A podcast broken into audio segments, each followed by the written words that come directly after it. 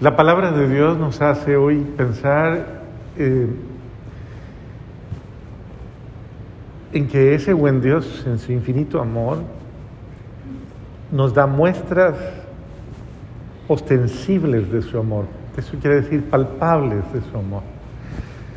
Constantemente ese buen Dios eh, trata de mostrarnos por muchos signos y por muchos medios todo lo evidente, cómo está cerca, cómo nos ama, cómo nos cuida, cómo nos escucha, cómo todo. Aunque nosotros muchas veces eh, tengamos que confrontar incluso situaciones duras y dolorosas que pues ni su hijo amado, pues ni siquiera su hijo amado le, le privó de ellas porque aún siendo su Hijo amado pasó por la cruz. Y, no, nuestro Señor Jesús no había cometido ni pecado, ni era culpable de nada, ni se merecía nada, ni ningún sufrimiento, no. Pero es parte precisamente de esa eh, participación en los sufrimientos de Cristo. Pues obviamente compartimos en la vida a veces quebrantos de salud, a veces contrariedades, a veces contradicciones, a veces situaciones difíciles y de alguna forma eh, pasamos por momentos humanos, muy humanos, en los cuales pues podemos sentirnos a prueba, aprobados. Pero lo más importante es, eh, como dice el apóstol San Pablo, en quién he puesto mi confianza. Y Pablo es un testigo del amor de Dios, es un testigo de la fidelidad de Dios. Dios es fiel. Dios es fiel por, amor a nosotros, o sea, independientemente a lo que hagamos. Dios es fiel porque Él es amor y porque Él no se traiciona a sí mismo. O sea, Dios solamente ama al ser humano y quiere lo mejor para Él. Pero respeta, como lo hemos dicho siempre, esa libertad, voluntad del ser humano. Y en ese sentido Dios espera siempre que el ser humano se ponga en sus manos, se ponga en su corazón confía en Él. Y que tenga esa actitud, eh, ese ser humano, de saber reconocer a Dios. Porque eso es muy importante. A veces no lo reconocemos, ¿no? O, o nos hacemos los tontos, o sea, no sabemos reconocer a Dios y reconocer los hechos de Dios en nuestra vida. Si hoy te levantaste, si hoy pudiste comer, si hoy estás feliz, si hoy tienes una familia, una casa, un hogar que te rodea, esos son signos, signos de Dios. ¿O cómo le vas a llamar a eso? Buena suerte.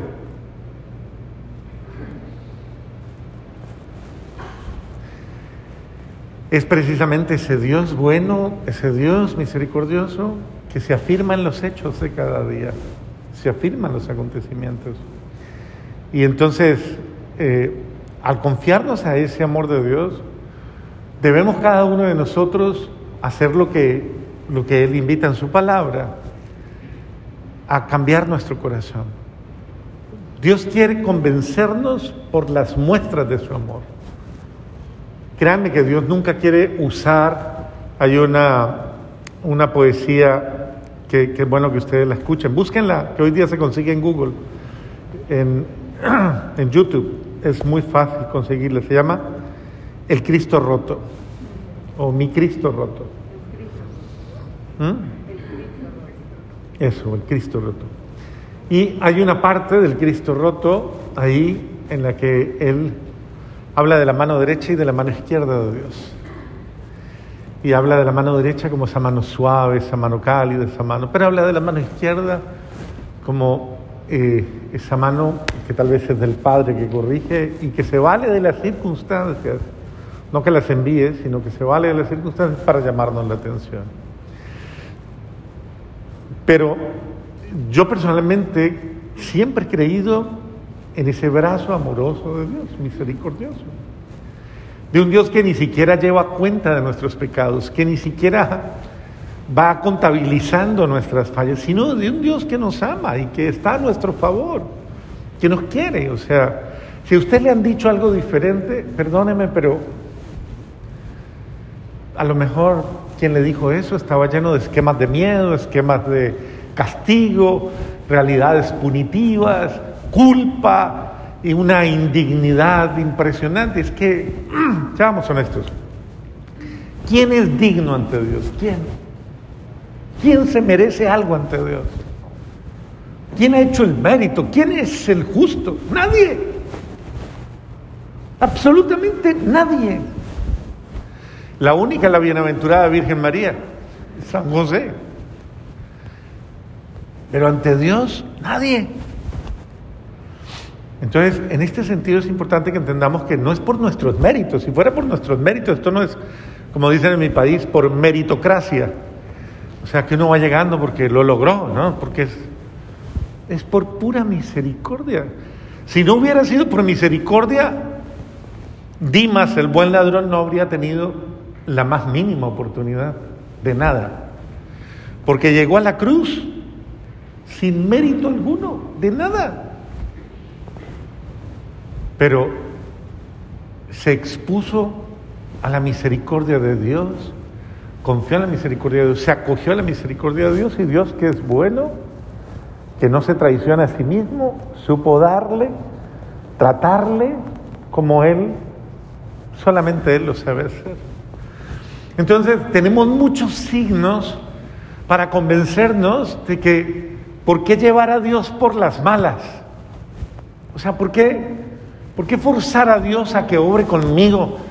Eh, ¿Saben cuándo la cosa se complica? Cuando yo me vuelvo terco, terca, caprichoso, caprichosa, Dios no, no hace nada. Básicamente lo que hace es, como dice la palabra de Dios en muchos pasajes, los voy a dejar a su voluntad, a su libertad. ¿Eso qué quiere decir? Que Dios en muchas, en la gran mayoría de las circunstancias de nuestra vida, incluso hasta nos cuida de nosotros mismos. Y en un acto misericordioso nos protege hasta de nuestras muy malas decisiones. Allí es cuando uno, uno debe pensar, si Dios nos dejara siempre a nuestra voluntad, creo que terminaríamos muy mal. Entonces, es importante que todos y cada uno de nosotros sepamos reconocer los signos de vida, los signos de amor, los signos de misericordia de Dios. No sea que se compruebe lo que dice el Evangelio. Esta es una generación que... Exacto. Eso quiere decir que tenemos un corazón enfermo, un corazón torcido. ¿Será que seremos así? No sé. Si cada uno se evalúa, no piense en, otros, ¿no? Piensa en ti. Porque cada uno tiene sus propias perversidades o sus propias realidades con las cuales hasta escandaliza a Dios, porque eso es una forma en la que Jesús está diciéndolo con asombro a esta generación perversa y malvada, Dios mío. Y es Dios el que lo está diciendo, o sea, eso quiere decir que, las acciones de, ese tipo de, personas ha llegado en un momento determinado a escandalizar incluso a Dios. Porque Dios es bueno, solo bueno. En Él no cabe la maldad, Dios es absolutamente bueno. Y en ese sentido nuestro pecado es un escándalo. Por eso llamamos a la cruz el escándalo de la cruz, porque es, es obviamente, no puede caber en la cabeza que un ser humano sea capaz de hacer eso, eso, eso. Crucificar a un hombre, matarlo. O sea, eso no cabe en la cabeza, es que eso no es racional. Nosotros llevamos en el pecho un signo de oprobio, es un signo de, de que expresa y expresa. Nosotros hoy día la llevamos orgullosamente, porque la llevamos en virtud del Salvador en ella. Pero en verdad es un signo de vergüenza. Es como si usted tomara, qué sé yo, la foto de su hijo y lo pusiera aquí descuartizado y lo cargara en un madero. Es una cosa horrorosa, no cabe en la cabeza. Y si uno se hace consciente de la cruz, la cruz es un signo que debería desde alguna dimensión avergonzarnos, porque es que por mí estás ahí, por mí estás muriendo, por mi pecado, por mi terquedad, por mí, por mí estás ahí. No es por tu culpa, porque tú no tienes culpa. Sin embargo, lo miramos y Él nos hace mirarlo como un signo de amor. Estoy aquí porque te amo. Y lleva honrosamente el signo del que me ama. No creo, si tú eres consciente, no puedes estar llevando en tu pecho el signo de aquel a quien crucificas todos los días. O sea, no sería justo ni sería sensato. Entonces, a la luz de esto es importante que nosotros entendamos que, que Dios quiere el signo de la vida, no el de la muerte. Dios quiere el signo, eh, el, signo no el signo de la, de la, desgracia, de alguien a quien le han privado de la vida. Los tres días de Jonás es el signo de la desgracia, porque es el signo de, del hombre que ha matado a Dios en su vida, que lo he matado en mi vida. He matado a Dios, he matado mi conciencia. Eso es lo que debemos pensar. Entonces, ¿qué debemos pensar? Es el signo de la resurrección, el signo de la vida, aquel que ha vencido el pecado humano, la desgracia humana, la agresividad humana, lo propio humano, la perversidad humana. Es aquel que ha vencido eso. Lo bello de esto es que Él, por encima de todo, Él vence nuestra miseria, vence nuestro pecado, lo vence y sigue volviendo a ganar, a ganar. Y cada día, créanme, gana.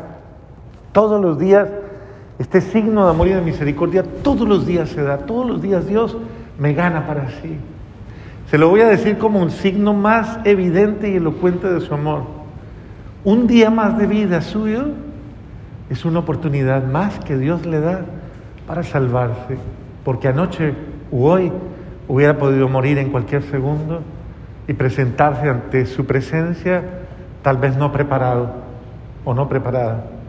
Pero cada momento que tú respiras y que estás vivo es un acto de misericordia de Dios, dándote la oportunidad de a tiempo aprovechar tu salvación. Eso ya es un signo. Así que creo que cada uno de nosotros debemos de manera humilde eh, abrirnos a ese amor de Dios y dejar que nos salve.